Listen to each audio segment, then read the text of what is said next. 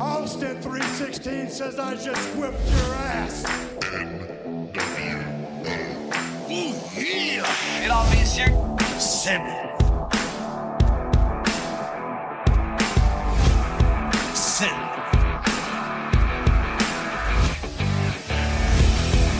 Pour la lutte, le catch, notre passion.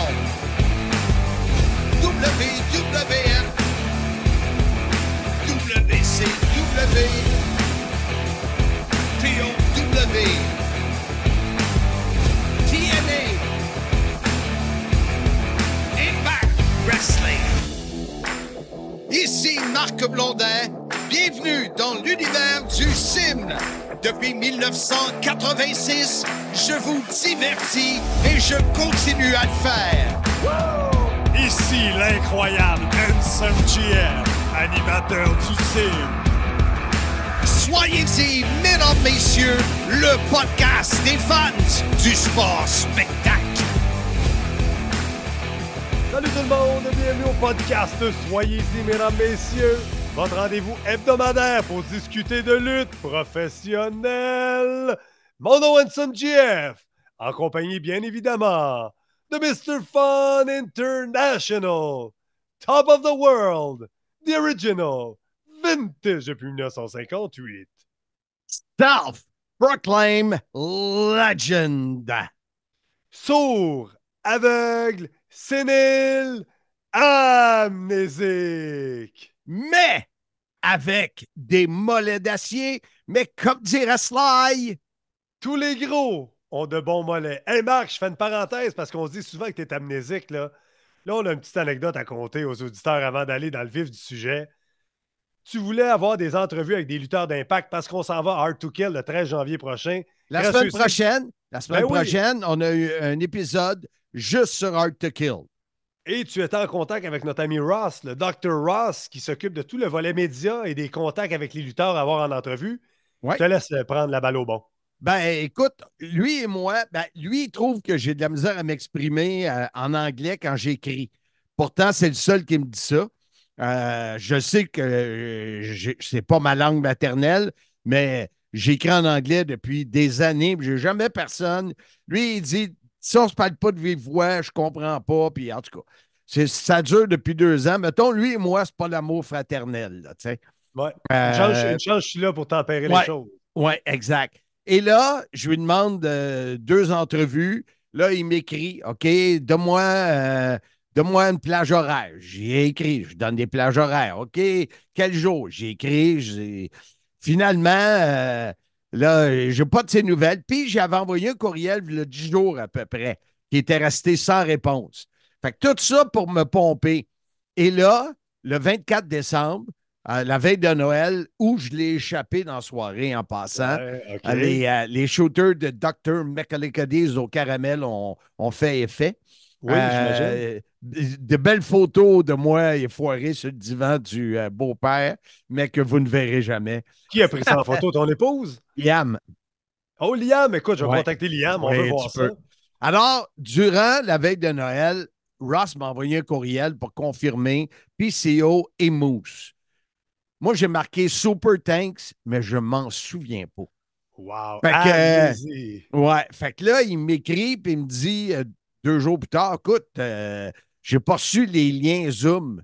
Moi, je suis là comme Christophe, les liens Zoom, tu m'as jamais confirmé quelle journée puis tout. Fait que là, on- je, je l'appelle parce que ça va pas bien. Là, je suis pompé au maximum. Même je t'ai écrit à toi, tu m'as dit arrange-toi pas qu'on se fasse congédier. Ouais, c'est ça, Moi, j'ai dit à 2000 par année, je m'en fous pas mal. Fait que tout ça pour dire que je l'appelle. Puis là, on, on se dit tous les deux qu'on a des problèmes de communication. Puis, j'ai des doutes qui est vraiment, qui veut m'aider. Puis, bababa. Puis, à un moment donné, il me dit, tu sais, quand je t'ai envoyé le courriel là, de Mousse, la minute qu'il a dit le mot, le nom Mousse, il y a une petite lumière d'elle qui a allumé dans ma tête. J'ai fait comme, je te dirais pas le mot, là. Ah, bip! Qui m'a dit Ben oui, j'ai reçu un courriel, là, ça me dit quoi. Fait que je me suis excusé. euh, puis le pire, c'est que mon épouse est à côté de moi, puis elle a vu mon changement d'attitude Oui, j'imagine. du, du gars, euh, l'intimidateur qui est choqué au piteux en boule. Puis, euh, ben, tu as vu, j'ai envoyé un courriel le lendemain, puis garde, qu'est-ce que je fasse? Ça arrive des choses de même, mais j'ai pas, je l'ai pas envoyé chier, rien, là, excusez. Bon, enfin, de quelle façon on peut conclure, conclure cette anecdote-là, Marc? En disant tout simplement. Soyez-y! Ben, c'est pas fini. Là. Non, en disant amnésie, mesdames, messieurs. c'est ça, exact. Et Exact. bye bye bye. Hey Marc, Ouais. au, au sujet, euh, le sujet principal du podcast aujourd'hui, on parle des stipulations dans le monde de la lutte. Écoute, c'est euh, malheureusement, je me souviens pas qui m'a suggéré. euh, pas, c'est parce que je reçois des. des Non, essayez non, non, de trouver. pas- essayez de trouver. amnésique, c'est tout. essayez de trouver ça dans mes messages Messenger, c'est pas évident. plus, Mais c'est euh, c'est quelqu'un qui a donné. Remarque, c'est peut-être David Jouan aussi. Le mais- donjon des pauvres. Moi, j'ai. Ouais, exact. Moi, j'ai jamais été euh, grand fan de ça, les matchs à stipulation, mais écoute, les entrevues que j'ai faites, euh, wow! Ça, ça m'a permis de comprendre bien des choses et on a des invités euh, qui, qui sont savoureux en ce début de l'année 2024. En passant, Oui. bonne année 2024. Mais Toutes bon, les fois qu'on fait un décompte, toi et moi, on termine en disant bonne année, mais là, c'est vrai. ouais, bonne année, grand nez, comme dirait l'autre. Tu un grand nez? Ben, moi, j'en ai un, malheureusement. Ben, il n'est pas petit. Ben, j'espère- toi, c'est pas que tu as un grand nez, c'est que tu as un long front qui fait que ton nez. euh, pas, tu veux la photo pas. que j'ai partagée il y a quelques jours? Ben oui, j'avais bien plus de cheveux qu'avant. Seigneur! Ah, T'avais ben la ouais. broue dans le toupette. Alors, Ben ouais. Tout ça pour dire que, euh, à la suggestion de David Jouan, trouve deux lutteurs qui, pour qui les combats stipulation, euh, c'est euh, monnaie courante. Ouais. J'ai fait check, PCO, check, Lufisto, check. Wow, ça va être bon, Après ça. ça, il dit parle à un promoteur, savoir le point de vue du promoteur. Jeff Rassett, check. Il dit euh, à dernière minute, Cody McWild, qui avait entendu euh, qu'on n'était pas faire ce- cet épisode-là, lui, il a, un, euh, il a un podcast dans les Europes. Euh, et c'est un maniaque de la lutte japonaise. Il connaît tout ce qui se passe dans le monde de la lutte japonaise. Il nous a amené des, des stipulations, mon gars, à tomber sur le fessier. Et finalement, euh, on a dit pourquoi pas inviter le talentueux et ténébreux Lave. Oui. Et il va, est-ce qu'il va enfin terminer son fameux top 5 sur les costumes? Oui, je l'espère si euh, ça reste dans le timing parce que des fois, euh, ça déborde. Mais Alors, c'est c'est toujours, c'est bon avec Lave. Je fais bien des farces, là, mais toujours Ben ouais. intéressant, toujours pertinent, toujours préparé, mon Lave. Et c'est pas pour rien qu'on le réinvite régulièrement sur le sim. Soyez-y, mesdames, messieurs. Et avant de commencer, ou fais-moi penser, on le dira à la fin, parce qu'on a un tirage dans quelques jours d'une paire de billets pour aller Oui. voir le Canadien face aux Flyers. Et on fait vrai. tirer des participations à 10 Et il nous en reste à peu près 30 à vendre à 10 Oui. fait que euh, vous pouvez m'écrire en privé, là. Il faut les écouler, puis vous avez une chance. Écoute, c'est des billets, là, écœurants. Je suis allé, c'est Flore Essentia de mon ami Farouk qui nous offre ça. Ben Et oui. euh, c'est salue, Farouk. c'est Sûrement à dans le l'écoute. 100 112, je pense, mais je vais vous envoyer tous les détails. Alors, sans plus tarder, es-tu prêt, mon partner? Oui, je suis prêt, mais avant d'aller plus loin, Marc, toi, ta stipulation préférée ou ton match stipulation là, que- qui te vient en tête là, le plus rapidement? Aucun. Ah, ça part fort. Écoute, euh, sais, je parlais avec quelqu'un des invités. Est-ce qu'on peut dire que le Rumble, c'est un match à stipulation? Oui. Ça, j'aime ça. Ça, j'aime ça. Mais euh, tout ce qui est. euh, tu te souviens, on avait décrit un combat, Sammy Callahan Oui. et Eddie Eddie Edwards. Edwards. Et c'est peut-être le 15 minutes le plus long de ma vie. Comme descripteur, je déteste ça. Aussi, trouve que-. Je je trouve qu'il n'y a pas d'histoire.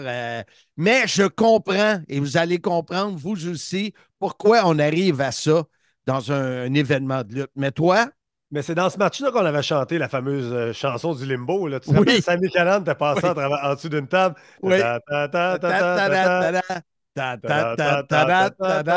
beaux souvenirs, ça.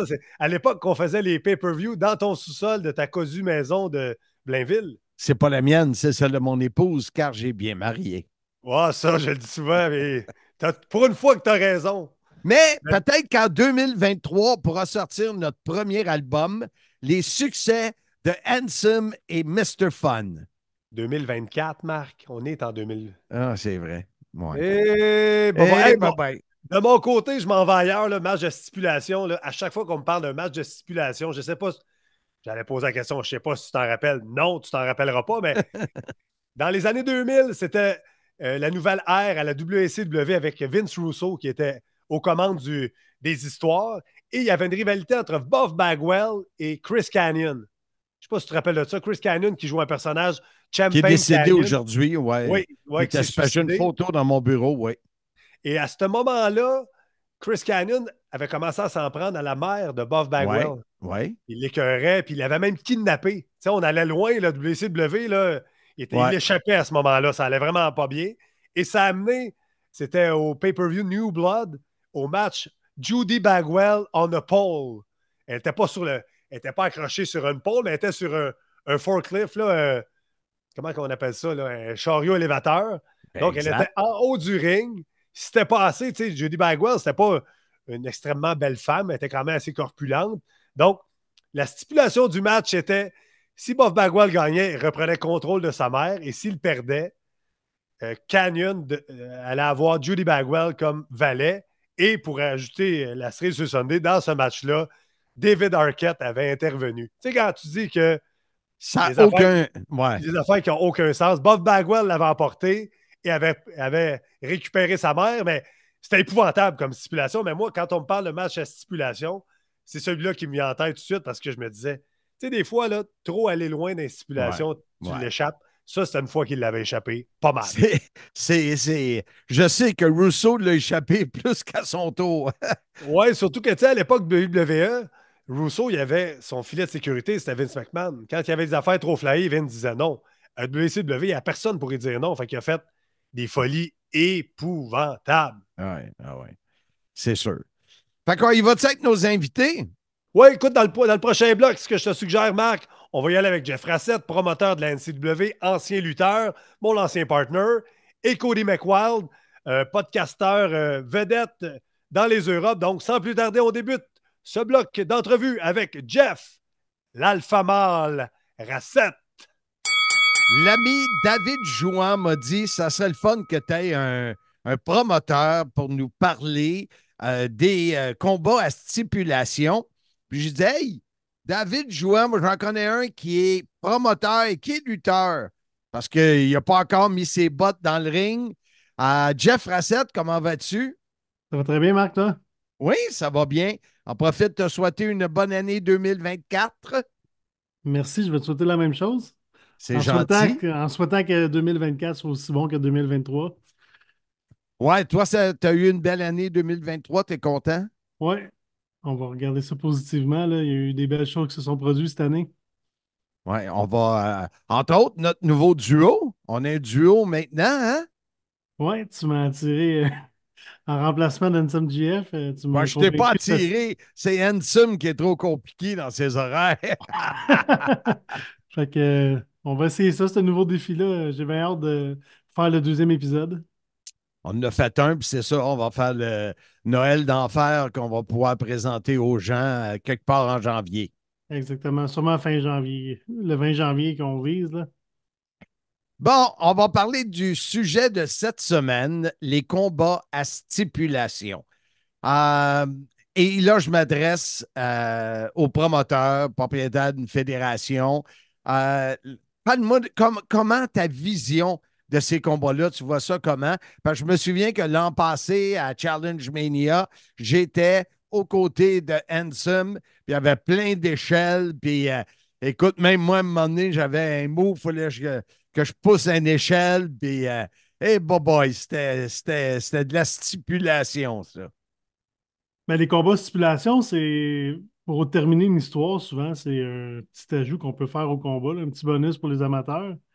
Euh, je sais qu'il y a des promoteurs qui aiment ça d'en mettre un peu partout dans toutes leurs galas, mais moi, je trouve que c'est plus pour une conclusion. Deux personnes qui s'affrontent pour la première fois, ça serait niaiseux de mettre une stipulation spéciale. Euh, souvent, ça en venait comme exemple à Challenge Mania dernier, il y avait les Titans qui étaient en rivalité toute l'année contre les enfants de cœur. Mhm. On a fini ça dans une cage.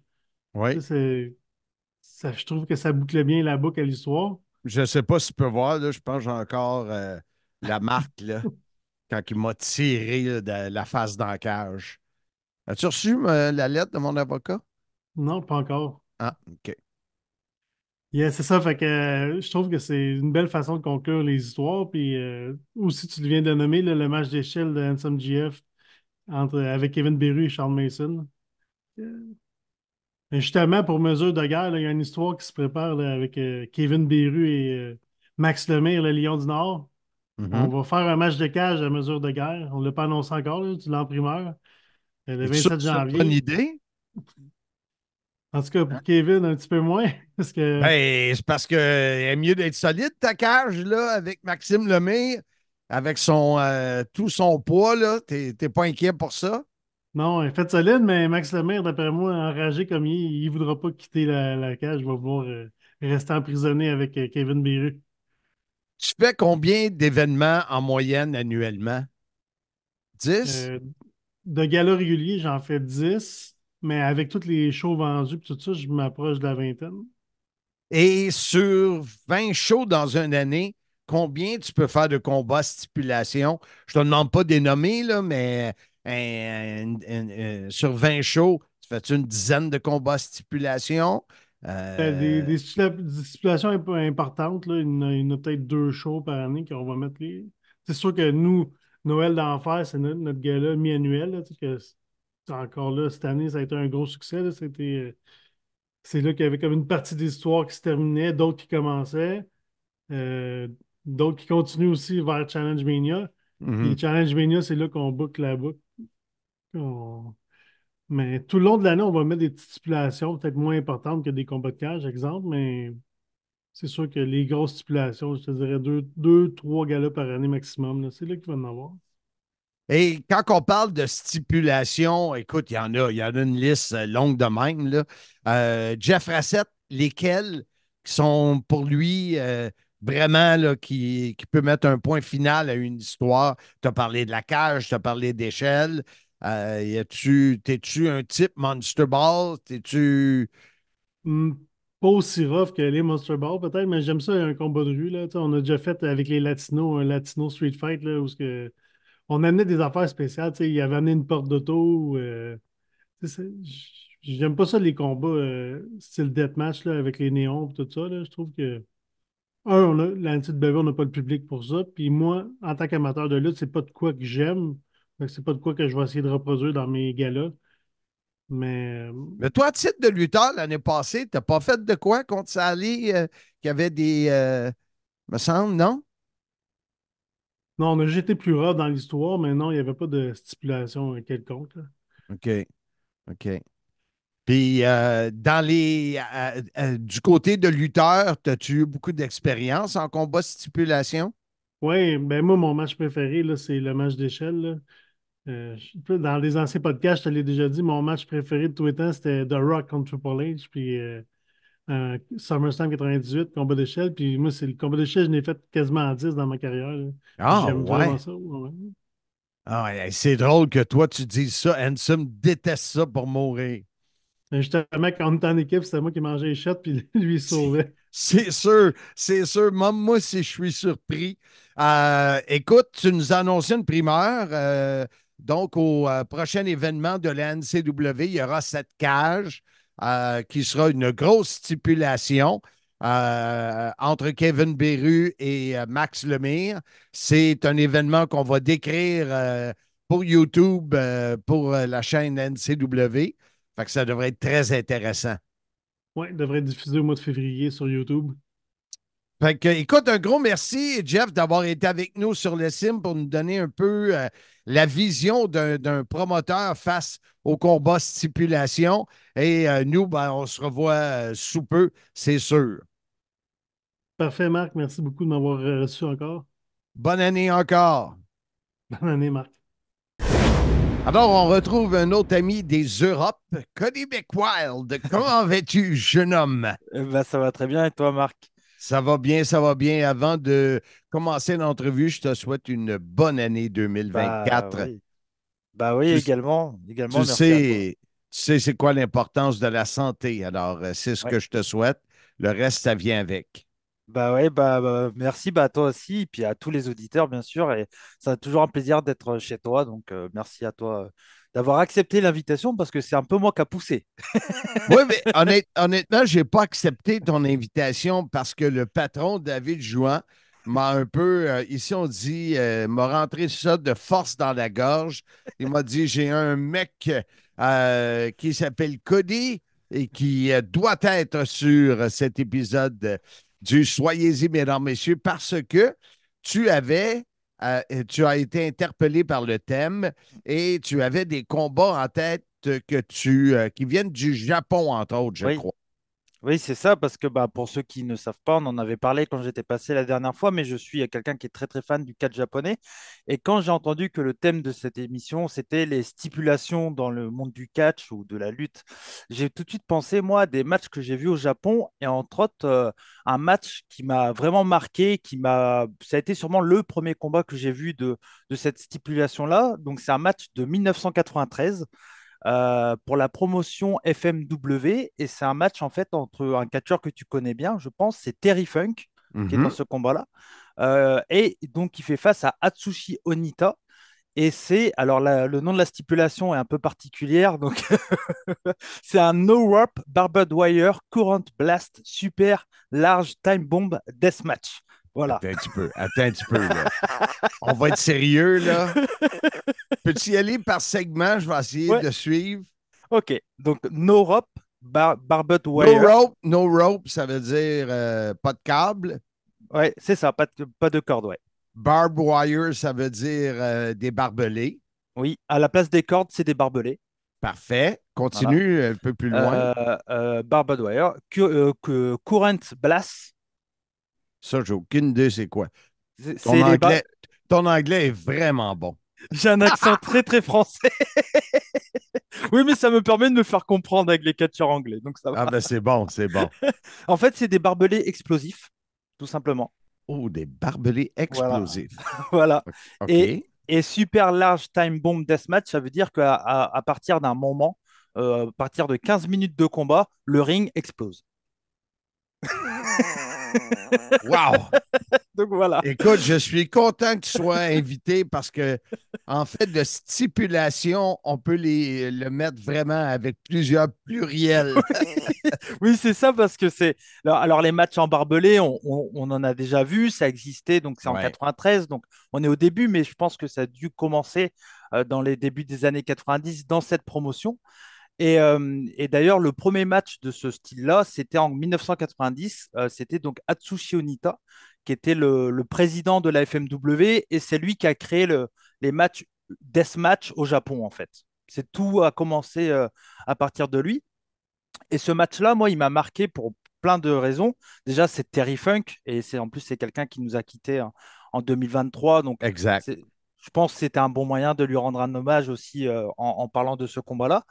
Et en fait, FMW, donc ça a été la première promotion, comme je l'ai dit, à- reconnue pour ses deathmatchs. Et ce match-là est euh, très particulier parce qu'il a été repris il y a peu de temps. Il y a eu un hommage sur ce combat-là chez All Elite Wrestling. Je ne sais pas si tu avais vu ce combat qu'ils Non. avaient fait un barbelé Non. explosif. C'était devait être 2021, je crois. Et en fait, ce match-là, euh, qu'ils avaient fait chez All Elite euh, Wrestling, était un hommage à ce match-là de 1993. Et je tiens à le dire, c'était un match qui avait lieu donc dans un stade. Et il y avait plus de 40 000 personnes dans ce stade. Donc c'était vraiment quelque chose d'exceptionnel. Et c'est à l'époque où les matchs à stipulation, dont le deathmatch au Japon, ramenaient beaucoup, beaucoup de monde. Quoi.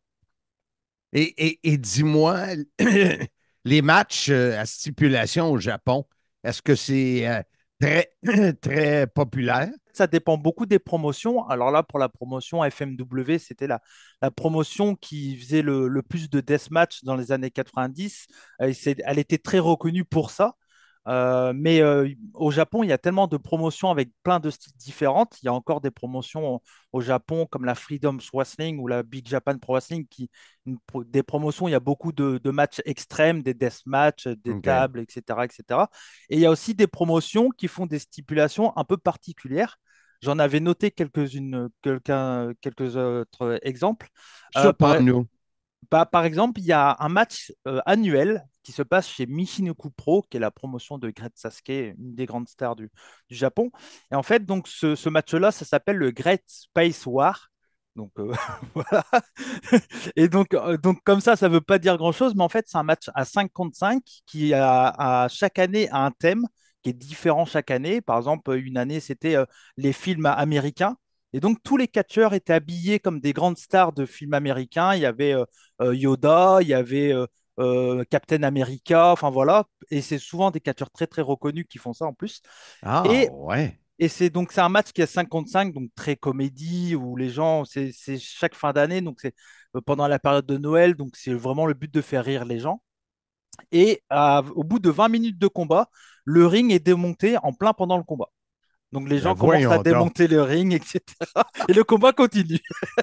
C'est vraiment n'importe quoi. Ah bah c'est c'est un peu la culture du Japon, encore plus, quoi, je pense, qui est, qui est, euh, mais c'est marrant, quoi. Ouais, ben, très marrant. Ouais, Ça, c'est ouais. sûr, sûr. T'avais-tu d'autres euh, stipulations à ajouter? Alors- Vas-y. Bah pour le, pour, alors pour revenir dans le deathmatch, c'est c'est pareil, c'est un match qui avait eu lieu dans cette période-là des années 90. Il y avait un combat entre deux catcheurs et au milieu du ring, il y avait un, un- un petit bassin avec des piranhas dedans. Et le but, Piranhas. Oui, des Ça, c'est piranhas. les, ça, c'est les poissons qui mangent le. Oui, c'est ça qui chair mange le- humaine. C'est ça, c'est ça. Et le but, c'était de jeter son adversaire dans le bassin. Eh, boy, boy, ben, je suis vraiment content euh, que tu sois là. Hey, on a parlé de stipulation, mais là, là, là, on est dans une autre, euh, une Ouais. autre étape. Ah bah oui, oui, oui. Et, et juste un petit dernier, euh, je pense que c'est intéressant d'en parler. Cette année, en 2023, il y a eu euh, une promotion, entre guillemets, qui a été créée. C'est la Shinkansen Pro Wrestling. En fait, c'est tout simplement une promotion qui se passe dans le Shinkansen. Le Shinkansen, c'est le train japonais. Donc en fait, tous les combats se passent dans le train japonais. Voilà. Donc c'est c'est pas vraiment une stipulation, c'est plus un endroit où il y a du- de la lutte, mais ça reste un peu quand même assez particulier, quoi. Je pense que c'est intéressant d'en parler. Ben oui, parce que j'imagine, j'essaie de, de- justement de, d'imaginer un ring dans un train. Ah non, il n'y a, il y a pas de ring en fait. C'est ça qui, a- qui est marrant, c'est que c'est des catcheurs tous professionnels, hein, bien sûr, et euh, ils se battent dans le train. c'est très particulier, mais bah, Mike Bailey a participé à ce genre de combat quand il était au Japon, par exemple. Ah oui, Ouais, ouais, ouais. ah oui. Ouais. Ah, Donc, euh, voilà. avoir su d'avance, je l'aurais eu Ouais, comme bah oui. Invité. C'est sûr, Wow. sûr. Puis il a Ouais. participé à un combat dans un train. là. Alors, je, je- lui, je crois pas qu'il a fait dans des trains, mais je sais qu'il a fait dans des, dans- pas dans des, dans des conventions ou dans des endroits où il y a des personnes qui vont. euh, il m'avait expliqué une fois qu'il avait fait un combat dans, dans un endroit où il y avait un, un artisan qui était en train de faire des toupies et devant lui, il y avait des catcheurs en train de se battre, etc. Donc, c'était, c'est une spécialité de DDT, une promotion que Mike Bailey a catché. euh, Ils font des combats aussi dans des parcs d'enfants, dans des piscines publiques, etc. C'est vraiment leur spécialité. Toi, euh, Cody, est-ce que tu aimes ça, les matchs à stipulation? Ouais. Oui, oui, moi, j'a- moi j'adore ça. J'étais, avant d'être un fan de, de, de catch japonais, j'ai connu le catch japonais grâce au, au catch euh, hardcore, au, au match euh, explosif, euh, comme je t'en ai parlé. Et moi, en fait, c'est ce qui m'a donné envie d'aller voir un peu plus. C'est quand j'ai découvert avec la ECW, puis après les matchs extrêmes avec la CZW, euh, où euh, Lufisto, entre autres, a participé dans des deathmatchs. Euh, et moi, c'est comme ça que j'ai connu Lufisto, d'ailleurs, c'est quand elle était chez CZW. Et moi, j'ai toujours été attiré vers les stipulations d'un côté un peu hardcore deathmatch, mais aussi ça peut être des stipulations complètement particulières, comme je t'en ai parlé. hein. Est-ce que tu sais c'est quoi hum, ici au Québec quand on dit faire le train? Ah non, On parlait de, de catch dans un train. Ici, faire le train le matin, c'est aller en, euh, traire les vaches, euh, euh, aller enlever le fumier. Euh, c'est, faire le train, c'est ça. Alors, si tu viens au Québec, ben, on trouvera une ferme à quelque part et tu pourras aller faire du hard- hardcore, faire le train dans une de ces fermes-là. bah, pourquoi merci, merci beaucoup, Cody. C'était très divertissant et j'ai appris beaucoup euh, de, te- de cette entrevue avec toi. Alors, encore une fois, un gros merci d'avoir. euh, et, et tu ne te gênes pas. Tu appelles le patron. Le patron passe par-dessus moi, mais je D'accord. t'en tiens pas rigueur. chaque fois que tu, tu vois qu'il y a un. euh, que tu peux apporter quelque chose comme là, tu viens de le faire, ben, tu ne te gênes pas. On est toujours ouvert à recevoir nos amis des Europes.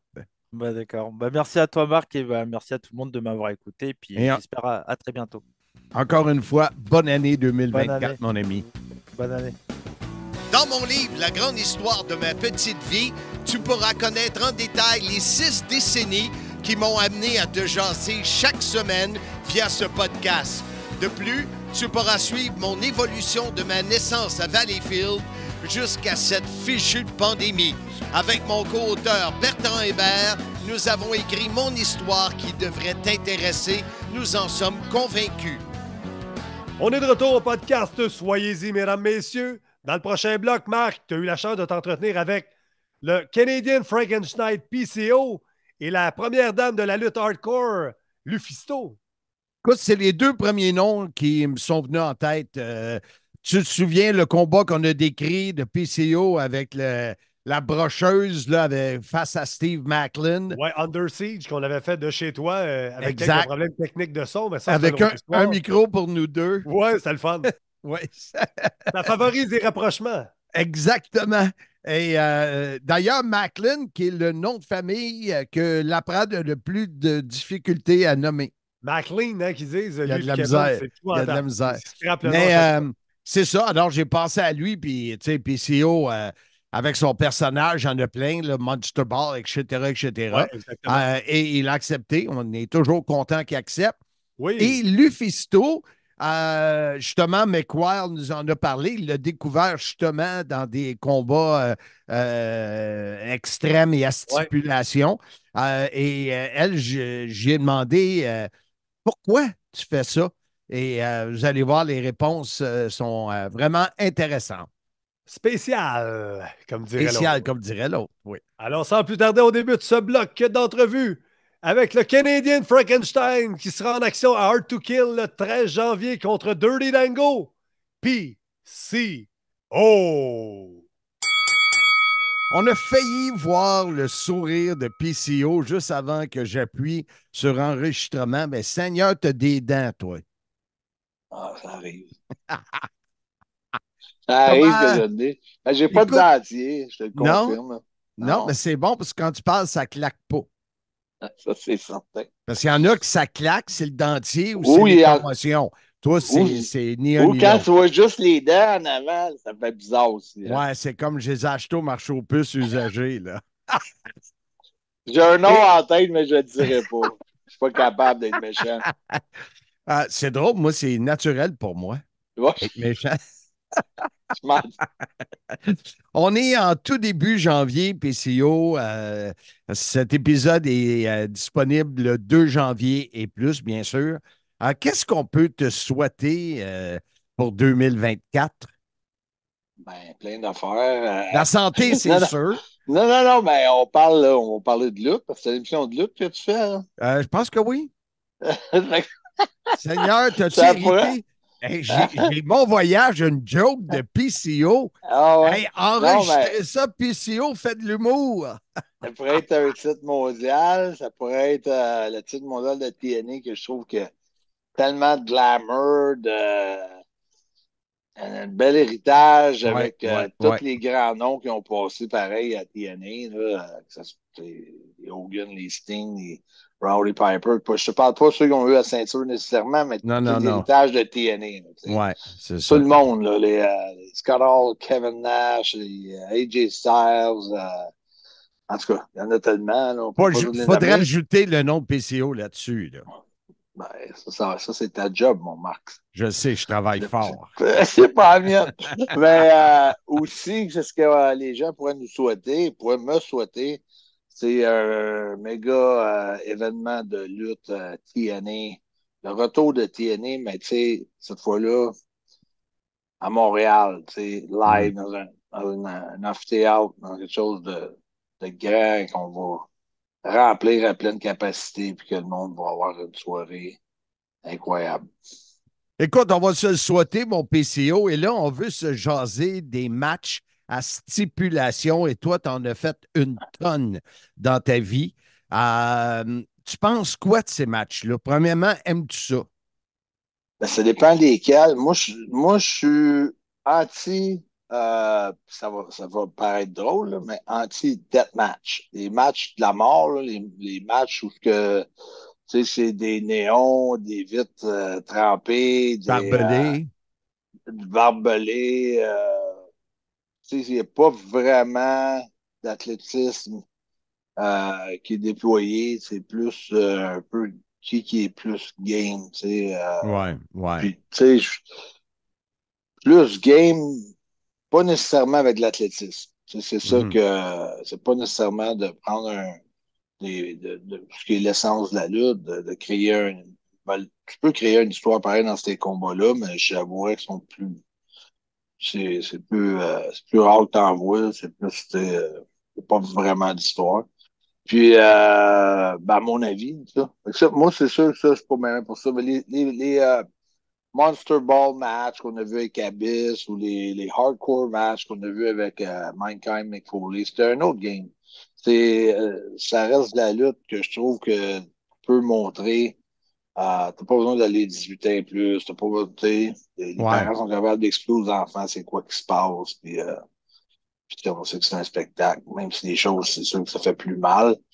Parce que ça fait, ça fait bizarre pour moi de dire ça quand je me suis fait, brocher la bouche au complet. Mais j'ai un personnage, j'ai C'est un ça. personnage que moi, j'avoulais cette scène-là parce que dans le film, il se fait brocher la bouche à un moment donné, Frankenstein. C'est sûr que il y a des raisons pourquoi je suis allé là. J'aurais peut-être pas jamais été là, mais je suis allé là pour les raisons de mon personnage. Puis c'est ça. Quand il y a une raison pour faire quelque chose, je trouve que ça vaut la peine.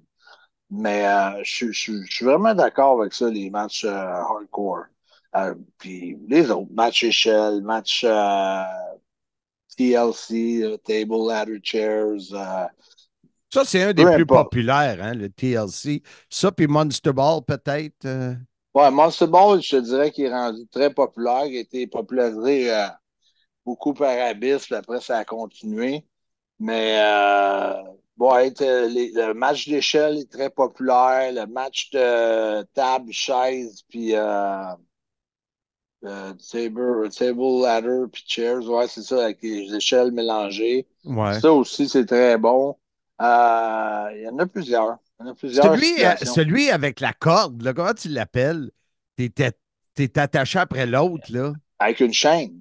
C'est. Ben, c'est le premier qui touche aux quatre coins. Les gars sont attachés soit au cou ou soit par poignet avec une chaîne, mettons, de 10 ou 12 pieds. OK. Puis il faut que tu traînes ton opposant à toucher les quatre coins. Le premier, euh, premier des deux qui touche les quatre coins consécutifs gagne le combat. Ça, Ça, ça fait donne ça? quand même. Ben oui, ben oui.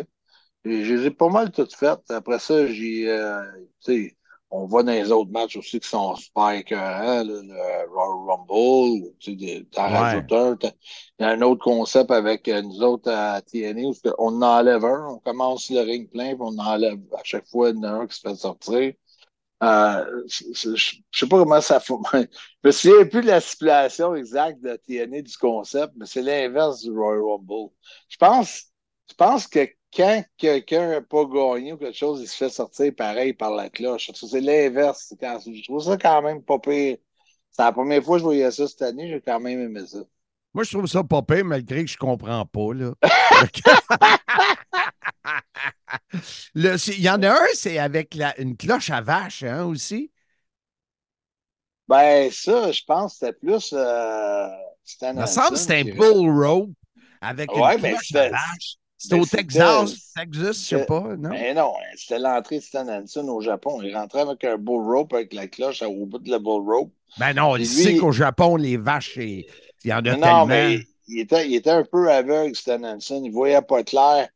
Il frappait tout le monde, il frappait ses opposants, il frappait ses adversaires. C'est c'est une vraie, c'est une vraie joke, là, comment est-ce que le monde avait peur de lui. Puis euh, Ben- celui, celui que tu as fait là, cette année euh, avec euh, Steve Macklin, moi, c'est un des, un des toughs, en tout cas, à décrire, parce que je l'ai Ben, c'est décrit. un- ça s'appelait un Anything Goes. Ouais. Euh, c'est ça, ça veut dire Anything Ben, Goes. tabarouette. hein. Moi, la brocheuse, là, honnêtement, là, je j'étais plus capable de parler, j'avais mal pour toi. Ah, ben, je suis content que tu t'es senti de même. Ça veut dire que tu Ben, tiens un peu à moi. Ben, pas- je tiens beaucoup à toi, mais tu sais, il y a des filles qui se mettent du botox pour grossir les babines. Toi, C'est ça. des Moi, j'ai essayé d'une façon différente. mais j'ai les mêmes lèvres, finalement, ça n'a pas duré. Mais toi, Euh, au moins, on peut ajouter. Il faut que les babines suivent les bottines. Mais là, les bottines, euh, les babines étaient brochées. Avec les bottines ne pouvaient pas suivre. hein. Mais euh, c'était quand même un de mes matchs préférés. J'ai trouvé ça vraiment. Euh, Le feeling était vraiment quoi? C'était un match de championnat du monde en plus. là. Tu sais, c'est- c'est- je pas s'il va être voté match de l'année, mais je sais qu'il était dans, euh, dans, euh, la nomination pour le match un des matchs de l'année. Ça a été mis en nomination par euh, TNA Impact. Puis euh, c'est anything goes. C'est semblable parce que des fois, Monster Ball, ils vont utiliser, parce que on a les, les droits d'auteur sur Monster Ball Match, TNA, puis des fois, ils vont l'utiliser spécialement pour euh, quand, quand on veut vraiment que. Tu sais, je n'ai eu deux ou trois. Moi, j'en ai eu un contre Jonah, qui est Bronson Reed. J'en ai eu un contre euh, euh, Eddie Edwards. J'en ai eu un contre à la fin, là, à, Bound for Glory, on a fait moi, Rhino, Moose Ouais, et Macklin. Ouais. J'étais là avec trois anciens champions du monde de TNA. Là, tu parlais tantôt des personnages.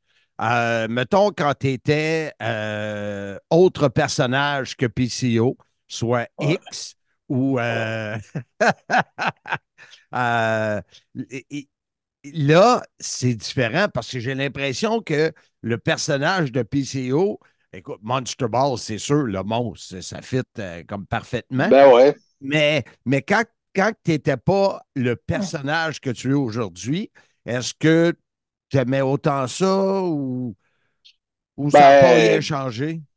Non, c'est pas, euh, pas tant fanatique, mais tu sais, j'ai toujours été un peu dans, en dedans de moi, j'ai toujours aimé les, les- les cascades, toutes ces affaires-là. Ça a toujours fait partie un peu de moi depuis ma jeunesse, depuis l'âge de 5-6 ans. Depuis, ça a toujours été des, des affaires. Bon, l'asphalte fini, euh, t'es pas game de prendre ton vélo puis euh, de continuer à pleine peine de tomber dans toutes les roches qu'il y a au bout. Ah, je moi, moi même. aussi. Ah, Ben ouais, ou ben non, euh, faire du, euh, de la boîte à savon, mais avec des armes après, mais c'est moi qui conduisais, puis des cinq mes chums qui poussaient en arrière contre un autre qui te.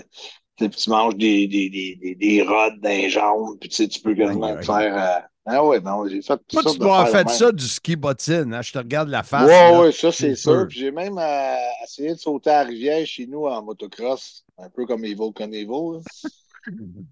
J'ai arrivé court dans la côte, l'autre bord. Moi, je me souviens, dans le temps qu'on travaillait ensemble à RDS, on avait été chercher notre trophée pour les pires, euh, je me souviens pas quoi. Tu avais sauté en bas du euh, PCO Copter. T'en souviens-tu? Ouais, ouais, ben oui, on avait le PTO Copter dans le Hey. Puis il y avait les, Hey. les pompiers qui avaient comme un, un genre de, de, de trampoline. Puis Ouais. que toi, tu avais sauté à côté? J'ai fait comme ça, se peut pas. Ça se peut pas. Écoute, PCO, euh, je te remercie beaucoup d'avoir pris le temps en ce début de l'année 2024 d'être là. Euh, tes, tes- tes deux vœux, j'espère qu'ils vont se réaliser. Un, euh, j'aimerais vraiment ça, euh, euh, un match où euh, je pourrais dire PCO, champion du monde. J'aimerais vraiment ça. Parce que je l'ai pas fait. un beau trip pour nous autres, ouais. Ah oui, parce que je ne l'ai pas fait à KROH, je n'étais pas, Ouais. pas là. Fait que, tu sais, j'aimerais ça pouvoir le faire. Puis, a un gros show dans un amphithéâtre pour TNA euh, à Montréal, ben, on va travailler tous les deux là-dessus. Fait que, Oui. euh, Il faut que je rajoute fun. un troisième vœu attaché avec ces deux vœux-là, c'est que je veux avoir mon créateur D. Destro qui, qui sort avec moi pour ce combat de championnat-là. ben, si, si c'est si c'est ici ou. Non, je le veux, je le veux, je le veux. Il mérite tellement. Euh, toi, tu as une union avec, avec Destro depuis longtemps, la lutte Ouais. WCW, les gladiateurs. Même avant ça, les- Ouais, moi, ouais, c'est le challenge des vacances où j'animais avec euh, Richard Charland sur la plage de Cuba à Varadero. Ouais, Et j'ai vu c'est là qu'il est, c'est là qu'il est arrivé. euh, il ressemblait à Bob l'éponge. Des petites Ouais, jambes, un gros, euh, gros t'en corps. euh, il, avait, il avait battu tous les joueurs des Canadiens au poignet la plage, un après l'autre. Ah ouais, L'équipe des mais- Canadiens était toute en un arrière de l'autre pour battre euh. Hey, il n'y avait pas grand, grand. C'était pas une Ben, grosse dit- compétition. Il m'a dit, il y avait Martin Lapointe qui était. Oui, lui, lui, lui c'était un des, des raids. Finn Ouais. aussi, il n'était pas si pire. Oui, il venait Ouais. de parler de. Ouais, de. Mais moi, j'ai attendu, j'étais le dernier. Quand je suis arrivé le dernier, Scatlar. Il Non, mais pour l'union de nous autres, même avec ton, ton collègue Ansem GF, tous les gars qu'on se connaît depuis longtemps, Ouais, ouais, on, ça serait vraiment une belle affaire d'équipe. On très près en équipe. C'est sûr, c'est sûr. Ouais. Fait qu'écoute, continue à faire ta vie de moine et euh, on se voit moine. dans quelques. Ah, on s'en va au gym, là, la vie de moine. C'est une vie, une vie d'entraînement plus que de moine, mais de moine aussi. Ouais, c'est Hein? ça. Ça, c'est pas en Iowa? Oui, des moines, ouais, des moines de la Poilro, c'est des Poilro des moines ici. Hein, hein, quand même, je connais Ouais. mes villes. Mais-en, mais-en. Et euh, je te vois la semaine prochaine à Vegas. On gagera un petit deux piastres chaque euh, sur une slot Ah, ouais. machine. Au Palms, à Las Vegas. Ouais, on va être là. Fait que attention. Ah oui, puis justement, on va en parler. Tu affrontes Dango. euh, euh, c'est quoi son, son, son nom à TNA? Moi, Dirt- Dirty, Dirty Dango. Dirty. Dango. C'est ça, c'est Ouais. ça. Et ce que lui, c'est pas, parce que lui, dans le passé, c'était un danseur. Mais ce qu'il sait pas, WWE. c'est que toi, mon mariage, et que étais tout un danseur. Ouais. Ouais. Et le seul qui avait un T-shirt. Je dois Ah, ben, l'avouer. avec, un, avec un beau code de cuir. Puis si attention à toi, au plaisir de te reparler. Salut, mon chum. On retrouve euh, Lufisto avec nous en ce début d'année 2024. Bonne année, euh, Jen. Ben, bonne année et bienvenue encore une fois à Lutte et Café, Bien la chronique sûr. du matin. Bien sûr.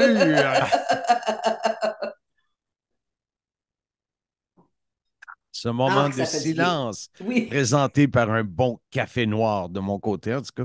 Ah, moi, c'est un café, j'aime les cafés aromatisés. Moi, celui-là est à la crème brûlée. Très, très bon. Oh! Oui, oui, oui. oh, On est fraîche pète dans le bout de Sorel. Oh, ben dans les bouts de... j'ai- J'aime les cafés de, de toutes les sortes de goûts, là. Fait que j'ai Ah, ouais. tout, j'en ai aux pommes, euh, à la framboise, Ah, à la ouais. crème brûlée, aux noisettes, euh, tout ce que tu penses, tout ce que tu peux penser comme saveur, je, je l'ai probablement.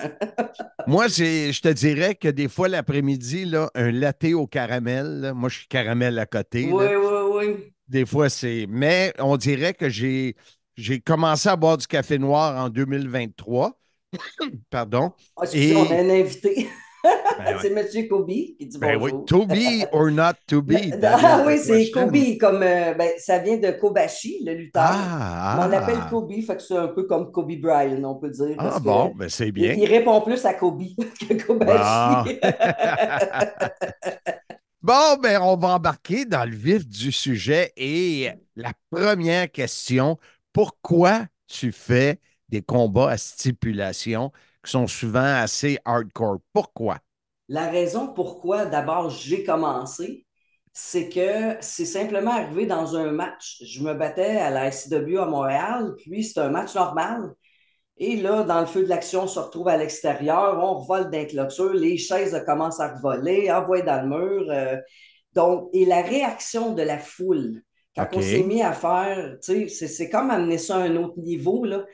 Ça a été comme fou. Il on, il- on a passé proche vraiment cette journée-là d'avoir un émeute. Moi, j'étais nouvelle, tu sais, on parle de début 99, là. euh, Là, je t'ai même euh, pas né.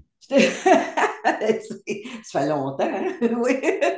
Puis euh, la réaction de la foule, puis ce que ça amenait. Puis euh, on m'avait dit aussi en même temps, pourquoi tu pourquoi as fait ça? Les filles font pas ça, c'est pas beau. Et moi, ça m'avait comme insulté. Je dis, pourquoi moi, j'aurais pas le droit? Parce que je suis une fille? Tu as vu la réaction de la foule? Il a failli avoir un émeute. C'était, c'était vraiment fou comme réaction.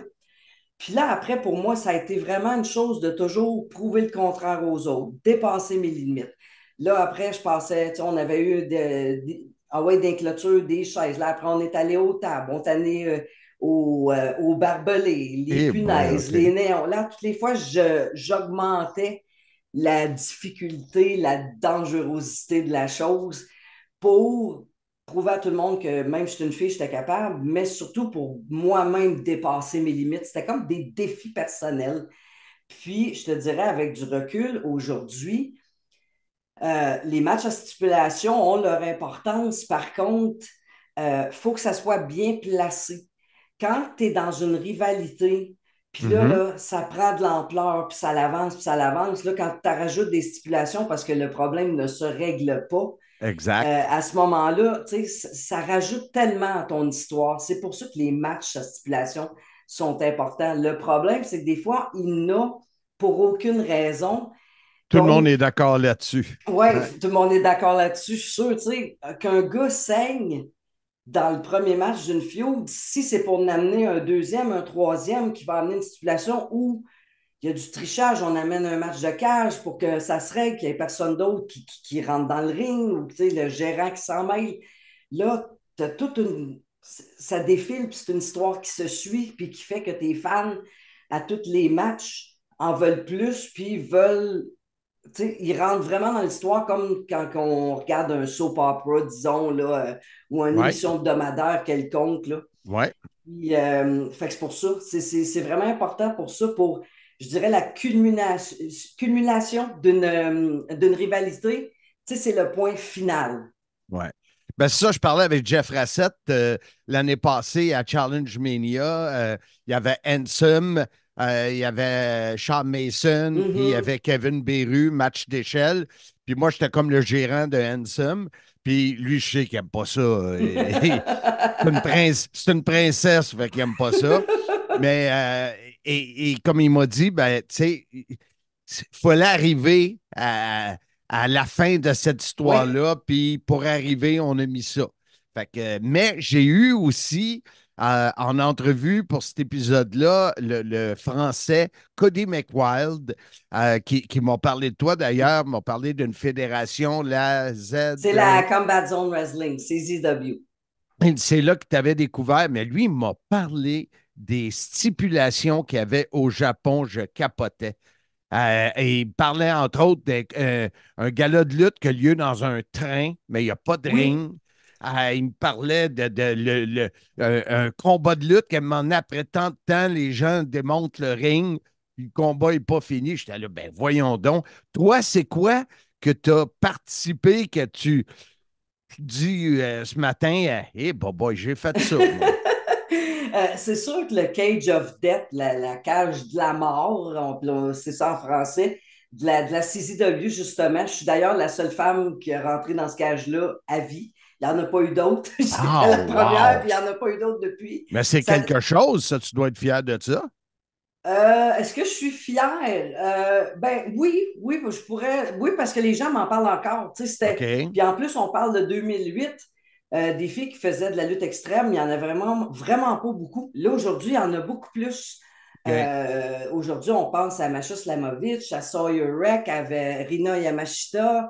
Euh, je pourrais en nommer d'autres. Il y en a vraiment plus de filles qui ont qui aiment ce style-là. Euh, mais moi, celui-là, c'était spécial. J'étais avec trois gars qui étaient renommés dans le monde de la lutte hardcore. Tu avais. John Zandig, tu avais Lobo et Nick Gage, que- qui est encore ouais. actif aujourd'hui. Quand Ouais. on parle hardcore, souvent le nom de Nick Gage va venir. Ceux qui l'ont. euh, moi, je l'ai découvert à Dark Side of the Ring. Oui, Hein, C'est il a fait que. Dark Side, puis il a lutté Wow. aussi contre Chris Jericho à, à la télévision. Ouais. Tu sais, des matchs comme ça à la télévision, je trouve ça un peu. euh, c'est pas pour grand public. C'est quelque chose que je Non, garderais pour euh, le pay-per-view. Quand tu achètes un pay-per-view, tu sais à quoi t'attendre. C'est ça. Sauf que monsieur, madame, tout le monde qui flippe les, les, les, les postes et tombe là-dessus, Ouais. C'est pas pour pas. tout le monde. C'est ça. C'est ça. Mais ça, c'en était un là, qui est assez euh, qui est spécial. J'ai fait des matchs de chaîne aussi au Mexique où on est attaché par une chaîne au cou, le fameux dog collar match. Euh, Celui-là, fait- faut être chez aux quatre coins? Oui, il faut être chez aux quatre coins, celui-là. Euh, des fois, il y en a stipulation qui séparent. Euh, tu es juste attaché puis tu as juste besoin d'un pinfall ou une soumission. Ouais, ouais. Euh, mais les quatre coins, ça se touche. Celui avec la strap aussi, qui est le même genre. Souvent, par exemple, la strap, elle va être plus au poignet. Tandis Ouais, que le dog collar, ça le dit, c'est un collier. Donc, De chien. Ouais, ben oui, c'est ça. Une chance pas un choker. Non, non. Mais m'a dit quand l'autre tire dessus, Ouais, ça ouais, te donne un méchant sûr. coup. C'est sûr, c'est pas bon pour le rien coup. hein. qu'aujourd'hui, euh, on va se faire masser souvent. C'est sûr. Puis c'est dans quel. euh, Est-ce que c'est au Canada, aux États, euh, Euh, au le Japon? C'est où, où que toi, tu as eu les, les- le plus de, de combats à stipulation? C'est ici? C'est vraiment plus aux États-Unis. Oui. Ici, j'en ai fait euh, au début de ma carrière, j'en ai fait un récemment à la IWS. J'en fais beaucoup moins aujourd'hui. Même, j'en avais pas fait pendant 15 ans. Euh, J'ai fait des stipulations, là, on s'entend, un match euh, sans règlement, un match avec des tables, des chaises, mais où il y avait des néons, des punaises, puis, des, des objets coupants. J'en ai pas fait pendant 15 ans. Puis là, j'avais, j'ai recommencé cette année. Euh, j'avais le goût, j'avais le goût de me surpasser, d'y retoucher un peu. Parce Pourquoi? que aussi, Qu'est-ce qui fait Euh, qu'après 15 ans, euh, tu vieillis, tu as eu des problèmes de, de, de, de genoux, je pense, oui. ou- et, et, et autres, et là, tu te dis, ah ben, Colin, ça me tente de me dépasser puis de me faire mal. La, la chose que je pense que les gens ne réalisent pas, c'est que les amateurs, il y a de- ils appellent ça des deathmatch, c'est des amoureux euh, de, de ce genre de style-là et ils aiment leurs lutteurs à un point, là, il y a, il y a une espèce de respect et d'amour. C'est fou de dire ça, là, Euh, tu sais, parce que tu t'en vas saigner, puis tu, tu- Ouais. tu- c'est c'est des matchs assez violents, mais je crois que c'est les fans les plus non seulement respectueux que tu fasses ça. Euh, moi, juste pour donner un exemple, la table de marchandises, avoir des types pour mon match de lutte, j'ai jamais eu ça Ah, avant. ouais. Et quand je suis retourné, j'ai fait tellement d'argent juste parce que des fans, mettons, ils venaient à ma table de marchandises, peut-être m'achetaient un T-shirt ou des fois rien. Ils me donnaient un 20 un 50 Je dis, Ben voyons c'est pour donc. acheter quoi? Tu sais, te- Ah, mets ta santé ouais. en jeu pour nous. On apprécie ce que tu fais. Merci. Wow. C'est un type. J'ai jamais vraiment- entendu ouais. parler de ça, Il y a moi. un amour et un respect envers des fans. C'est pas tous des gros blood. Ben, oui, c'est des bloodthirsty fans dans un sens parce qu'ils aiment Ouais. ce style-là. C'est ça. Mais le respect qu'ils ont pour les lutteurs qui font ça et l'amour qu'ils leur portent, c'est vraiment spécial. Moi-même, ça m'avait surpris parce que quand j'ai commencé à faire ça, oui, il y avait un respect, il y avait des, souvent des merci de faire ça pour nous. Tu, sais, tu, nous divertis puis tu nous donnes un style de lutte qui est différent. Euh, puis il y a des fédérations qui font juste ça aux États-Unis. Puis moi, la raison pourquoi je suis retournée, c'est qu'une de mes anciens adversaires, Mickey qui voulait lutter contre moi, au début, c'était supposé d'être un match normal. Puis quand je suis rentrée dans la salle, puis j'ai vu euh, les, les vitres, les néons, puis tout, puis j'ai comme fait OK, non, je pense, je pense que c'est correct. Puis quand je suis rentrée dans le match avec elle, ça a été naturel. J'ai tellement de bonne chimie avec elle. faut dire que j'étais avec la bonne personne. Euh, je suis très, très, très. euh, disons que dans ces styles-là, je choisis mes adversaires.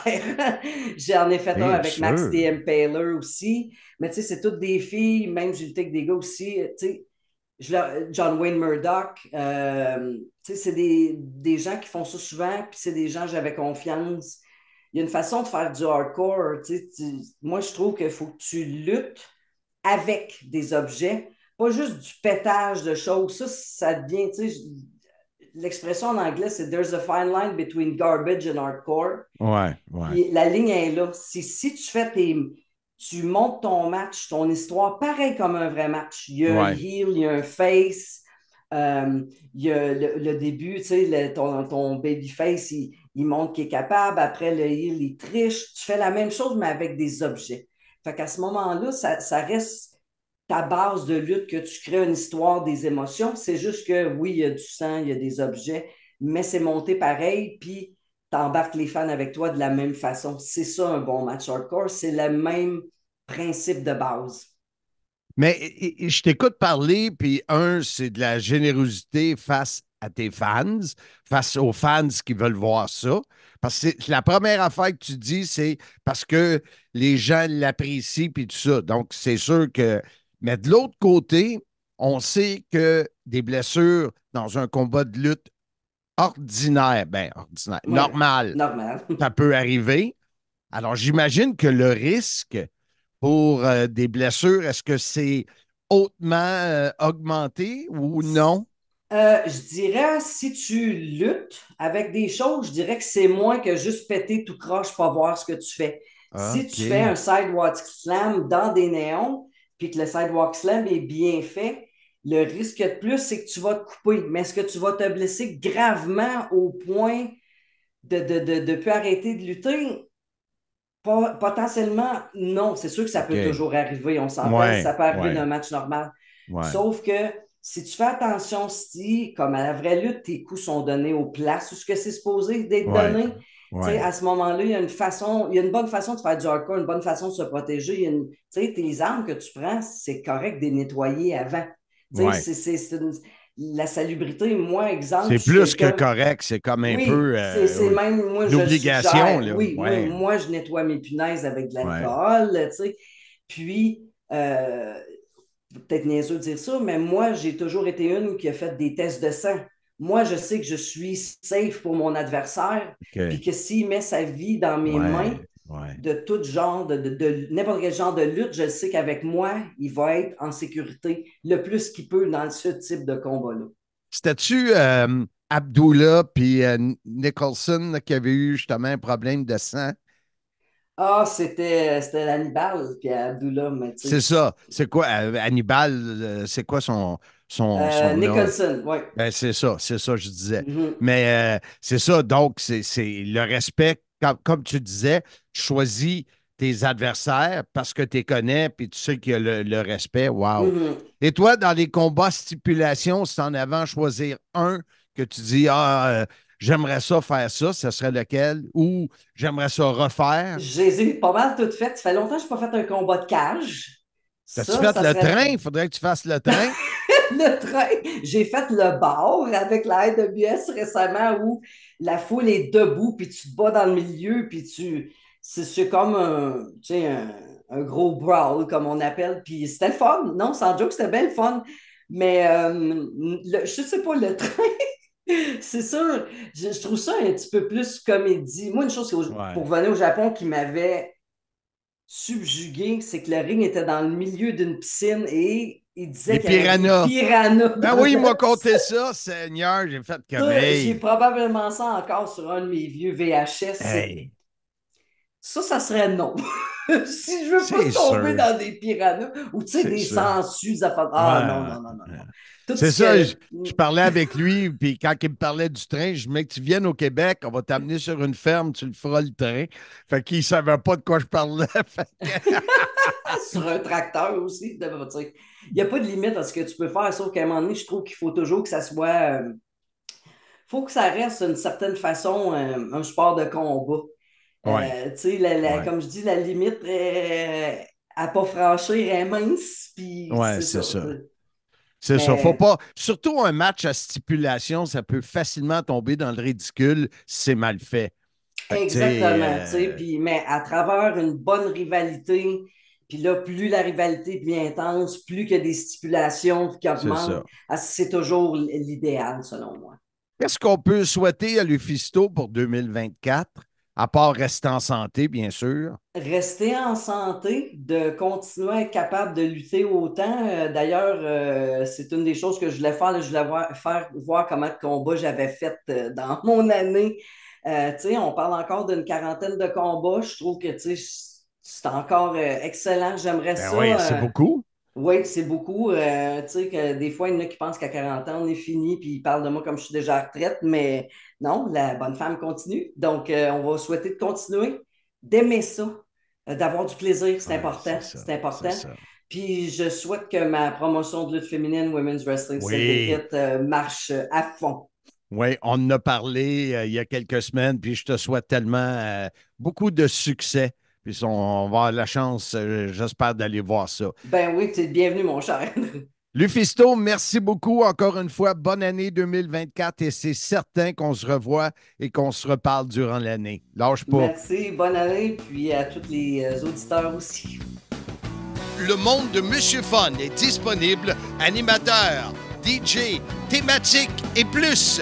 Visitez monsieurfun.com, mfun.com ou le 1-800-665-3386. On est de retour sur le sim. Soyez-y, mesdames, messieurs. J'ai failli m'étouffer, mais c'est ça, être en direct. On n'est pas en Ouais. direct. Être vieux. Ouais. Être c'est vieux. ça fait que ça salive. Là, tu rajoutes ça en plus, des autres. Sourd, aveugle, sénile, vieux, amnésique. Mais c'est drôle, quand je finis le podcast avec toi, je prends une- un rendez-vous avec mon euh, psychologue. Ah oui? Ah toi, tu me, tu, me- tu- tu me rentres dedans euh, au bout. Mais Marc, c'est ça des chums, on se dit la vérité. Je pourrais dire que tu te rappelles de tout et que tu as une bonne mémoire, mais non, t'es amnésique. Mais que Ben oui, je le sais. Je le sais. Puis là, euh, c'est qui notre prochain invité? Je m'en souviens plus. Ben écoute, il est de retour cette semaine pour terminer le top 5 sur les costumes. Ben non, pas les costumes, sur les stipulations.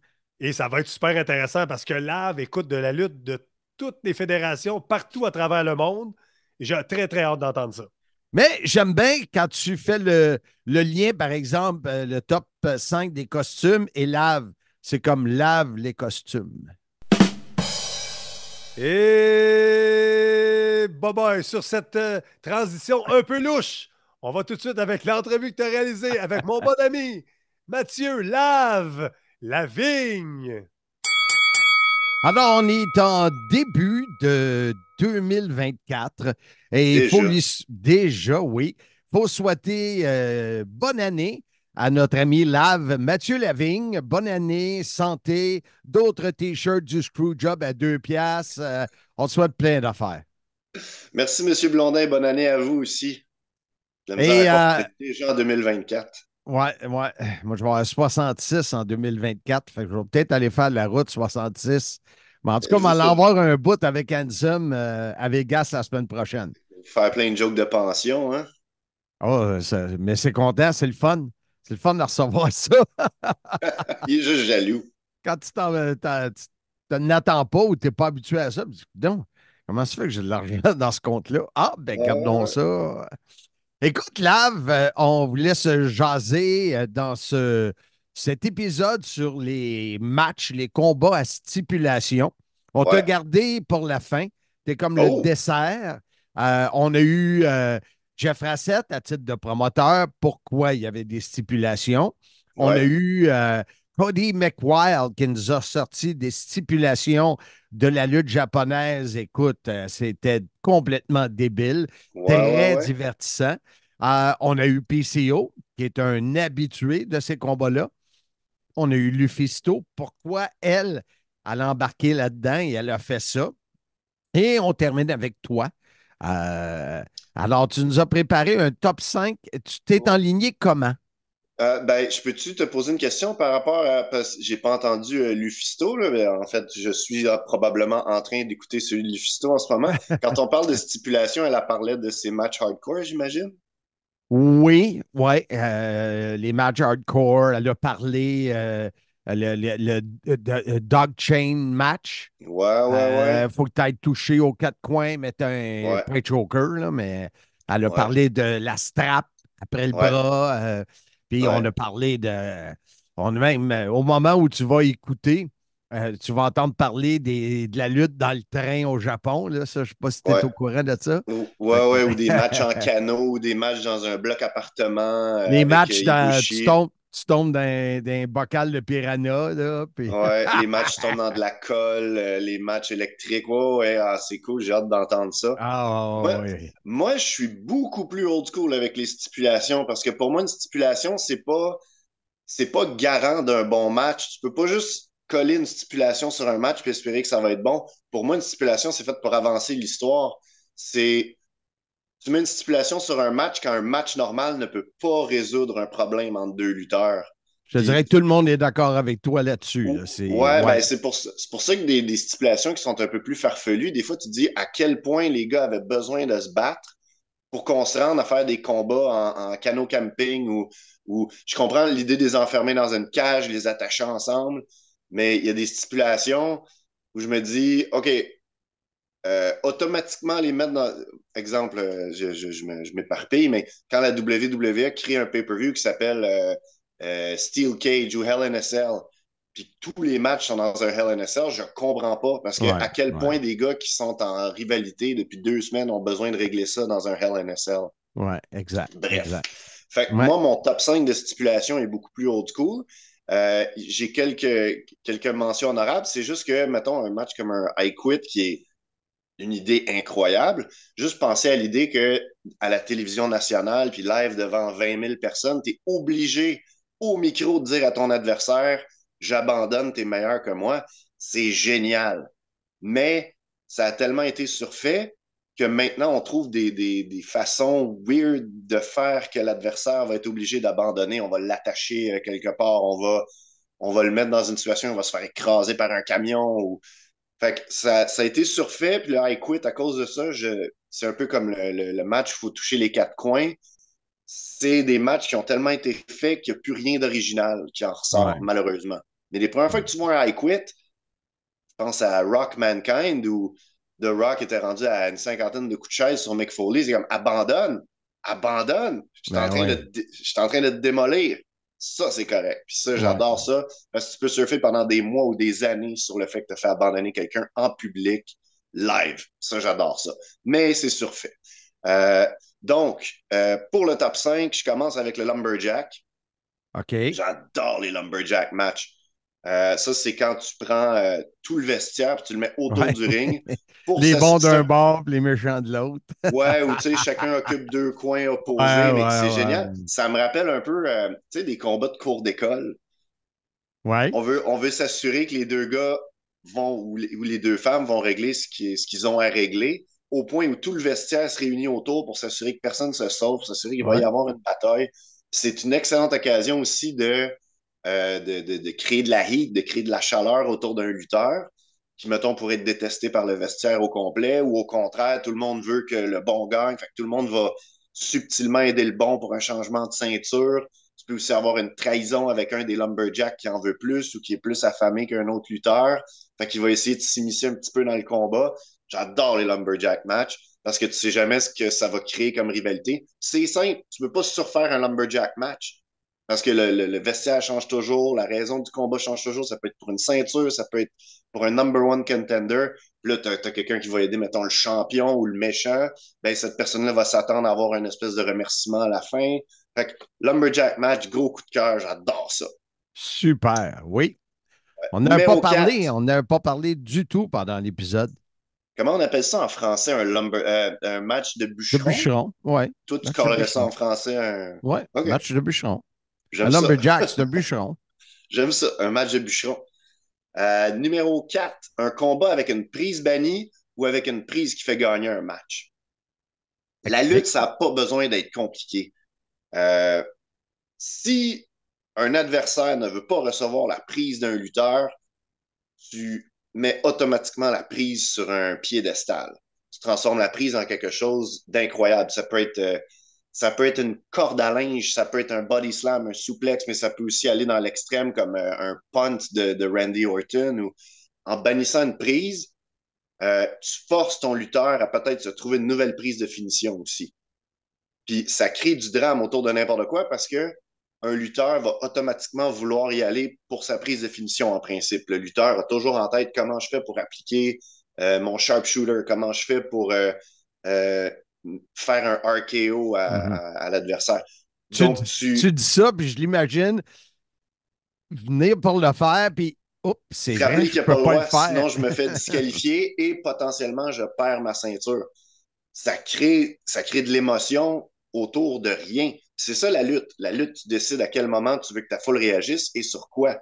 Donc, en bannissant une prise qui est super simple, parce que l'adversaire est trop euh, pissou, il est trop, euh, il, il- il a trop peur de se blesser en recevant la dite prise, on crée une importance autour d'une prise et potentiellement, un peu comme John Cena avait, euh, avait été arrivé avec le STFU dans un match de soumission, il ne pouvait pas gagner avec son FU, il avait besoin de trouver une prise de soumission. C'est devenu une de ses prises dans son répertoire par la suite.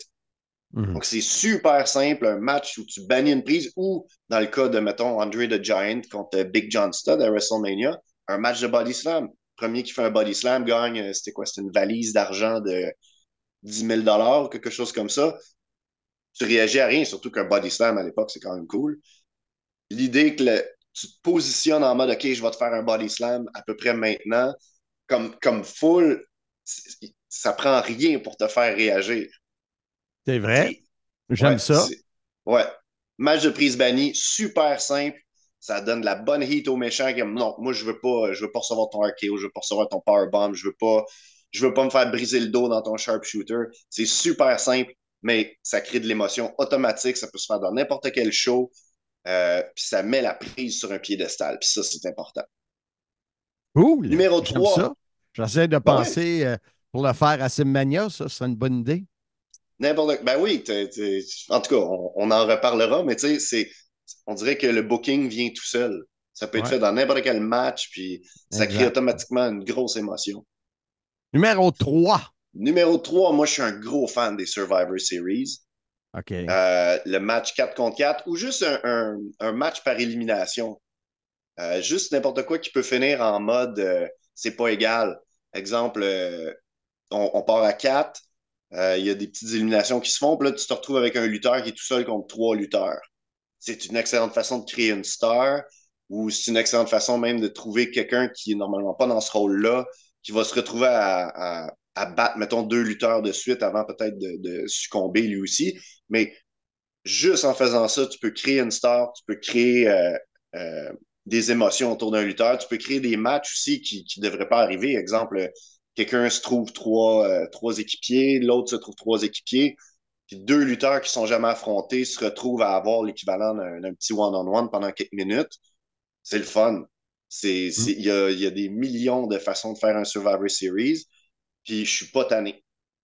Euh, J'aimerais avoir des petits Survivor Series plus souvent que juste une fois par année, un ou deux matchs, euh, Ouais, contre. SmackDown. mais un bon vieux Survivor Series match. Puis, euh, je pense juste à Shawn Michaels. Shawn Michaels a été créé à travers le Survivor Series 91. Euh, dans le match où il était en équipe avec les Bushwhackers contre, je pense, les Beverly Brothers et les Nasty Boys. Euh, Shawn Michaels puis Marty Jannetty se sont retrouvés tout seuls. Je pense qu'à cause d'un fuck-up, euh, excusez pour le langage, Shawn Michaels s'est retrouvé à être éliminé. Il était, pas content contre Marty. Les deux se sont réunis au, au barbershop. Ça a terminé avec Shawn Michaels qui commence en, en solo. Fait que tu peux créer du gros drame autour d'une élimination qui est au final pas si grave que ça. Exact, exact. Ouais. Tu peux Ah. faire un martyr avec un lutteur, tu peux, euh, tu peux te retrouver même avec un 4 contre 1, 4 méchants sur un gentil, ou tu peux même faire 4 gentils sur un méchant qui le mérite depuis des mois. Le méchant sauve, euh, on gagne par disqualification, on n'est pas satisfait, on en veut plus. C'est tellement le fun un Survivor Series. C'est vrai, c'est vrai. À date, là, euh, très divertissant. Puis tout ça est simple, tout ça est Ouais, simple. Pas besoin d'aller dans les, les, les kendo sticks, puis les néons, puis euh, Les barbelés Mais- qui explosent, électriques. Ouais. Ce- Ceci dit, moi, je me plaindrai jamais de regarder des shows de deathmatch. Hein. Moi, Lufisto qui fait du match hardcore, euh, je les regarde tous. On Numéro est rendu au deux- numéro 2, oui. Numéro 2, choix évident, le Royal Rumble. C'est Ouais. ma stipulation préférée, une batteur royale. Déjà, on a l'émotion qui vient des éliminations. On a les, les émotions qui peuvent venir euh, de plusieurs lutteurs. Oui, les, les entrées. Tu as 30 occasions de créer une surprise, tu as 30 occasions de. La personne reste toute seule dans le ring, attend son prochain adversaire. Oups, c'est son pire ennemi qui rentre puis qui a droit à deux minutes, complètement tout seul avec. Ça peut être magique. Je pense à Brett contre Austin en 97. Euh, Flair qui avait éliminé tout le monde en 92, lutteur qui rentre. C'est Roddy Piper deux minutes tout seul avec Ric Flair. C'est- C'est incroyable avec Bobby Heenan au commentaire qui est en train de pleurer pour Ric Flair. C'est tellement le fun, un Royal Rumble. Si est bien fait, si est bien fait. S'il est bien fait, quand il est bien fait. Sinon, c'est frustrant. Ouais. Un an à attendre pour quelque chose qui a été fait en diagonale ou euh, à la va-vite. Puis c'est tellement un bon match que toutes les, toutes les compagnies de lutte au monde ont essayé de trouver leur espèce de variation sur le Royal Rumble. Euh, le Royal Rumble inversé, le, le, le Royal Rumble. euh, C'est ça que PCO me parlait du Royal Rumble inversé. euh, ah, écoute, c'est. ouais. Le, but étant de faire un Royal Rumble le plus proche possible, mais sans le faire. Tu peux, Ouais. é- tu peux pas égaler le Royal Rumble. C'est le meilleur match à chaque année. J'écoute la WWE une fois par année, bah, deux fois avec Mania, mais une fois par année pour sûr, c'est le Royal Rumble. Ouais, moi, j'étais exactement comme toi. J'écoute le Rumble, j'écoute Mania, Ah mais Créer Ça des stars. euh, Mm. Tu te fais un, un lutteur qui t'offre pendant 60 minutes qu'on s'y attend pas. euh, un martyr, une élimination surprise, une, une rivalité qui commence pour Mania parce qu'un gars s'est fait éliminer par un autre dans le dos. C'est génial, le Royal Rumble. ouais. Tu disais que c'était ton, tu disais c'était ton préféré, fait que j'ai hâte de voir ton préféré, préféré, préféré. Ouais. Mon combat préféré, c'est arrivé cette semaine par erreur. J'écoutais une vieille émission, une émission euh, sur le Fight Network qui s'appelle euh, Classic All-Star Wrestling. Puis il y avait un match de 30 minutes qui a été présenté, euh, un seul match pour la demi-heure. Puis c'était Harley Race contre un jobber local. C'est à ce point-là que ça m'a frappé que ça peut pas être mieux que ça, la lutte. Un bon vieux 2 de 3 Ouais. comment ça se fait qu'on a plus de 2 de 3 en 2024? En tout cas, il y en a eu en 2023, il y en a eu un à Simmania. C'est vrai, hein? Je te parle, ça fait à peine 4 jours que l'année est commencée, puis je me plains déjà qu'il n'y a pas assez de 2 de 3. Ouais, ouais. Mais deux moi de aussi, trois. j'aimais ça. J'adore les 2 de Ouais. 3 parce que Ouais. je prends juste l'exemple du combat de Harley Race qui affronte euh, le, le- le jobber local pour la ceinture NWA. L'attaque finale de ce de lutteur local-là, c'était la full Nelson, qui est une prise de soumission où tu barres les Ouais, bras de ouais. ton adversaire. Puis Harley Race rentre dans ton territoire, il s'en vient affronter ton, ton, ton gars qui est, qui est probablement le gars qui fait tes finales localement. C'est une façon de faire perdre Harley Race sans faire perdre Harley Race. Harley Race se pointe, il détruit ton, ton local. Un, deux, trois, premier pinfall, on, on passe au deuxième. Mais là, le local commence à prendre le dessus sur Harley Race. Il essaye de se positionner pour la full Nelson. Il finit par réussir. La foule capote. Harley Race abandonne sur la full Nelson, un à un. La troisième fall, le troisième, la troisième chute, c'était incroyable la réaction de la foule. À la seconde que Harley Race se retrouvait dos à son adversaire, puis que l'autre se préparait pour la full Nelson, c'était l'explosion dans la foule, c'était la liesse. Puis, bien entendu, à la fin, Harley Race réussit à faire une espèce de petit roll-up, mettre ses pieds sur la corde, un, deux, trois, puis il se sauve en courant. Mais un 2 de 3, tu peux faire tellement d'affaires avec ça. Tu peux mettre n'importe qui, puis créer du drame incroyable avec ça. Puis tu peux faire perdre la star, tu peux faire perdre le champion. Tu pourrais avoir Roman Reigns dans un 2 de 3 qui perd clean un- une chute sans perdre sa ceinture. Qu'est-ce que Mm. ça fait pour son adversaire de réussir une chute sur le champion qui n'a pas été battu depuis euh, presque 1000 jours, c'est pas plus maintenant? C'est vrai. J'adore les 2 de 3, j'en veux plus. À chaque fois que j'en vois, c'est des combats qui durent longtemps. Tu peux décider de prendre la route puis prendre le, le 2 pinfall contre 0 puis dire clairement cette équipe-là est la meilleure. Eux sont pas prêts. Eux étaient, ils ont fait une erreur. Tout prend de l'importance dans un 2 de 3 parce qu'à partir du moment où c'est 1 à 0, il y a comme un moment euh, euh, overtime, prolongation qui embarque. Ouais. C'est ouais. puis tout prend de l'importance, un peu comme en prolongation. Chaque tir au but est un potentiel but, mais là, tu veux voir chaque chose qui s'en vient. Tu te mets à suranalyser chaque prise. euh, Bref, un 2 de 3, j'en veux plus. C'est dommage qu'on n'en a pas plus parce qu'avant, on dirait que la lutte, c'était surtout des 2 de 3. Ouais. Puis je m'ennuie. C'est old school, mais c'est tellement simple. Puis je pense que comme le, le top 5 au complet, c'est c'est des stipulations qui sont simples, mais que tu peux pas surfaire puis qui sont divertissantes à chaque fois. S'ils sont bien faits. Toujours. S'ils sont bien faits. S'ils C'est comme n'importe quel match. comme n'importe quel match. C'est ça. Je c'est suis, ça. je suis complètement d'accord avec toi. Iron tu Man, peux, euh, Iron Man match? Non? Iron Man match, j'aime bien. Euh, c'est juste, ça fait partie de mes matchs qui sont surfaits maintenant parce qu'on dirait que Ouais. ça serait toujours 0 à 0 avec deux Ouais. minutes à faire. Ouais, À chaque fois qu'il reste 5 secondes, le gars est dans la prise de soumission de l'autre, il arrive, oh, je vais taper, je vais taper, la cloche Ding, sonne, ding, puis il se met à taper tout de suite après. C'est toujours la même chose. T'as raison. Tu sais, j'aimerais ça voir, pour briser le moule, j'aimerais voir un Iron Man qui finit 8 à 0. Ouais. Juste pour dire comme, on avait 30 minutes, je t'ai battu 8 fois, t'es pas dans mon, t'es pas dans mon ballpark. Exact, exact. J'aimerais ça. Mais c'est tout temps euh, 0 à 0, 1 à 1. Ouais, c'est vrai. C'est vrai. Tu as parlé tantôt du Full Nelson, puis ça m'a donné une image loufoque dans ma tête. À TOW, on avait Chris Masters. Ouais, Et, avec euh, le Master Lock. Exactement, qui était sa prise de finition. Et il affrontait Sexy Eddie. OK. Et Sexy Eddie s'était enduit euh, d'huile de bébé. Donc, il essayait, mais il glissait. T'as pas hâte de le faire. Alors, ça avait été, euh, ça avait été une bonne idée. Moi, en tout cas, j'avais trouvé ça bon. Ben, ce que tu, ce que tu dis là, c'est c'est pas compliqué la lutte. Faut juste trouver Non. une bonne idée. Puis c'est simple, je m'enduis d'huile, il peut pas me faire sa prise. Ou, Ouais. euh, il y, avait d'autres exemples dans le passé qu'un lutteur se mettait une espèce de petite protection pour éviter. euh, on pense à- je peux même penser à Brett qui s'était mis la, la, la, la Ah oui, plaque de métal. Goldberg. Ouais, c'est pas compliqué. On se casse souvent la tête avec la lutte, mais le but, c'est tu racontes une petite histoire, tu, tu crées de l'émotion, puis en plus, c'est on appelle ça en anglais un hook. Tu t'en rappelles à la fin de la soirée. Ben oui. Tu sais pas le nom des lutteurs, mais t'es comme le gars avec l'huile de bébé, c'était bon, c'était drôle, j'ai aimé ça, ça. je veux plus de ça. Je vais aller l'acheter. hey Lav, c'était super cool et on s'est parlé euh, avant d'enregistrer. Tu seras là pour l'épisode du 16 janvier, celle où on va parler du déclin de la World Championship Wrestling.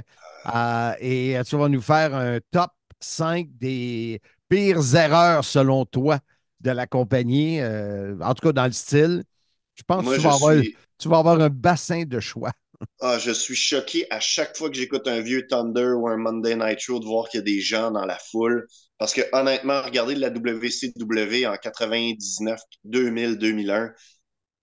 Mon Dieu, je me sens mal pour les gens qui ont payé un billet, une bière, qui ont amené une pancarte, qui, qui pensaient voir de la lutte. C'est, c'est horrible, la WCW euh, des dernières années. C'est- C'était Ouais. un bateau en train de couler, c'est de l'eau stagnante. Non, J'aime l'image. Écoute, je te laisse là-dessus. Euh, finir ton café. Merci beaucoup encore une fois. Bonne année 2024 et on se reparle dans quelques ce semaines. sera toujours un plaisir, M. Blondin. Merci beaucoup pour l'invitation. Entrez dans un monde parallèle avec Mark et Handsome dans le segment Multiverse du Sim. Et si ça n'était pas arrivé, ou si ça s'était déroulé autrement? Un segment proposé par votre courtier immobilier Remax Signature, Max Bacon. Et si Max s'occupait de votre transaction immobilière? 514-260-9415. On est de retour sur le podcast. Soyez-y, mesdames, messieurs, en premier épisode, premier épisode, pardon, Ben de oui. 2024.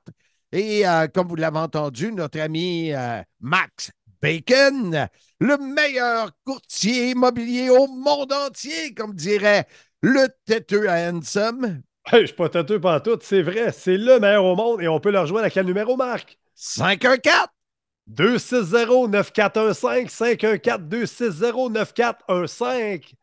Faut y envoyer des messages textes coquins aussi, ça peut être très drôle.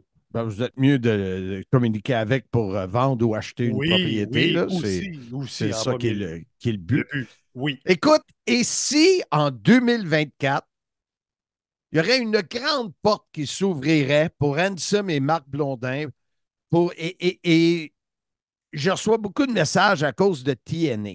Ouais. Le fait que Impact redevient TNA, plein de monde m'écrit Hey, ça veut-tu dire que vous allez revenir à RDS?